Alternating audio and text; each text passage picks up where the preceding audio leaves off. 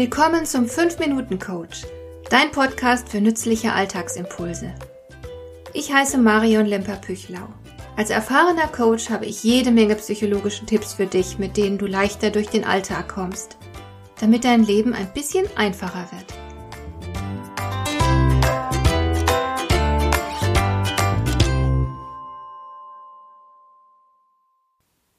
Viele männliche Führungskräfte sind ein echtes Problem.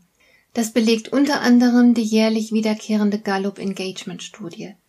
Dabei will man herausfinden, wie engagiert die Menschen bei der Arbeit sind. Und jedes Jahr aufs Neue ist das Ergebnis recht ernüchternd. Gerade mal 15 Prozent scheinen eine hohe emotionale Bindung an den Arbeitgeber zu haben. Sie fühlen sich wohl und arbeiten gern und engagiert. Angeblich sind rund 6 Millionen Arbeitnehmer an ihrem Arbeitsplatz derart unzufrieden, dass sie innerlich gekündigt haben und nur noch Dienst nach Vorschrift machen, ohne innere Beteiligung. Und wo liegt die Ursache? Sie liegt hauptsächlich in den fehlenden Führungsqualitäten der Vorgesetzten, meistens Männer. Und wie kommt das nun? Manche dieser Führungskräfte sind kurzerhand in Führungsrollen gehieft worden, auch wenn sie das nicht wirklich wollten. Ich habe mehr als einmal erlebt, dass man besonders fähige Sachbearbeiter mal schnell zu Teamleitern gemacht hat. Dabei hat Sachkompetenz rein gar nichts mit Führungskompetenz zu tun.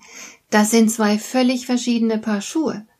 Die meisten unfähigen Chefs haben jedoch die Führungsrolle bewusst angestrebt, und zwar ohne die nötige Führungskompetenz zu besitzen.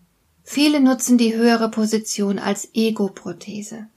Sie wollen sich selbst und der Welt mit der Chefrolle beweisen, wie toll sie sind. Nun ist es natürlich immer verdächtig, wenn jemand so etwas unbedingt beweisen will.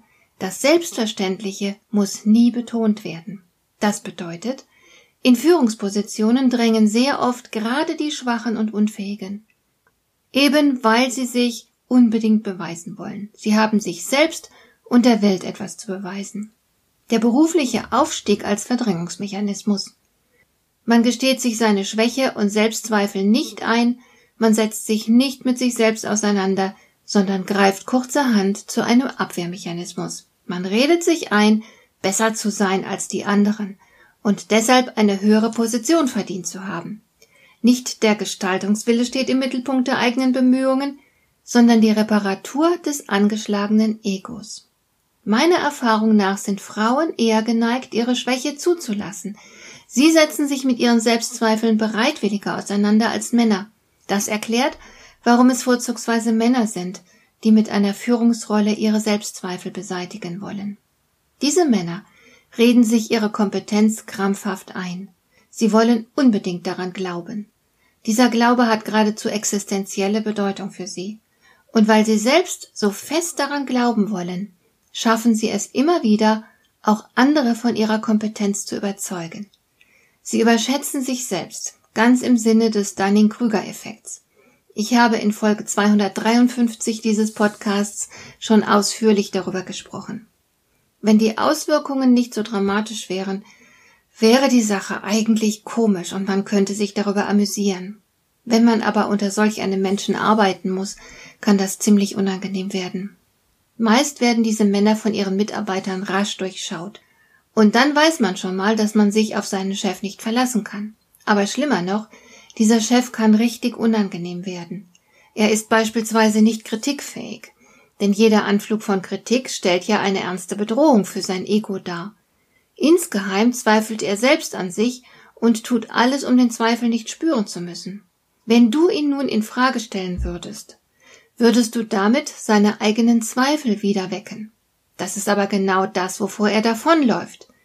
Mit deiner Kritik bist du für solch eine Führungskraft geradezu eine existenzielle Bedrohung. Und so wird dieser Chef dann auch reagieren.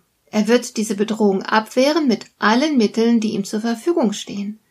Das kann übel für dich ausgehen. Und du darfst auch nicht erwarten, dass dich ein solcher Chef fördert. Daran hat er gar kein Interesse, denn wenn du gut bist in deinem Job, dann wirst du ja zur Bedrohung für ihn. Er will unbedingt die Nummer eins sein. Er wird dich niemals loben, deine Leistung nicht anerkennen, nicht hervorheben und dich auch nicht fördern. Er ist an dir überhaupt nicht interessiert und wird sich zum Beispiel nie in dich einfühlen. Und wenn du richtig gut in deinem Job bist, bist du Konkurrenz. So wird er dich auch behandeln. Weiterhin wird er nur Entscheidungen treffen, von denen er erwartet, dass sie ihm persönlich nützlich sind. Er denkt nicht an sein Team, an den Nutzen für die Organisation oder dergleichen, er denkt vor allem an sich selbst. Wenn du unter solch einem Chef glücklich arbeiten willst, musst du wissen, wie du ihn manipulieren kannst. Oder du suchst dir einen anderen Job. Hat dir der heutige Impuls gefallen? Dann kannst du jetzt zwei Dinge tun. Du kannst mir eine Nachricht schicken mit einer Frage, zu der du gerne hier im Podcast eine Antwort hättest. Du erreichst mich unter info@lemper-püchlau.de. Und du kannst eine Bewertung bei iTunes abgeben, damit diese Sendung für andere Interessierte sichtbarer wird. Schön, dass du mir zugehört hast. Bis zum nächsten Mal eine gute Zeit für dich.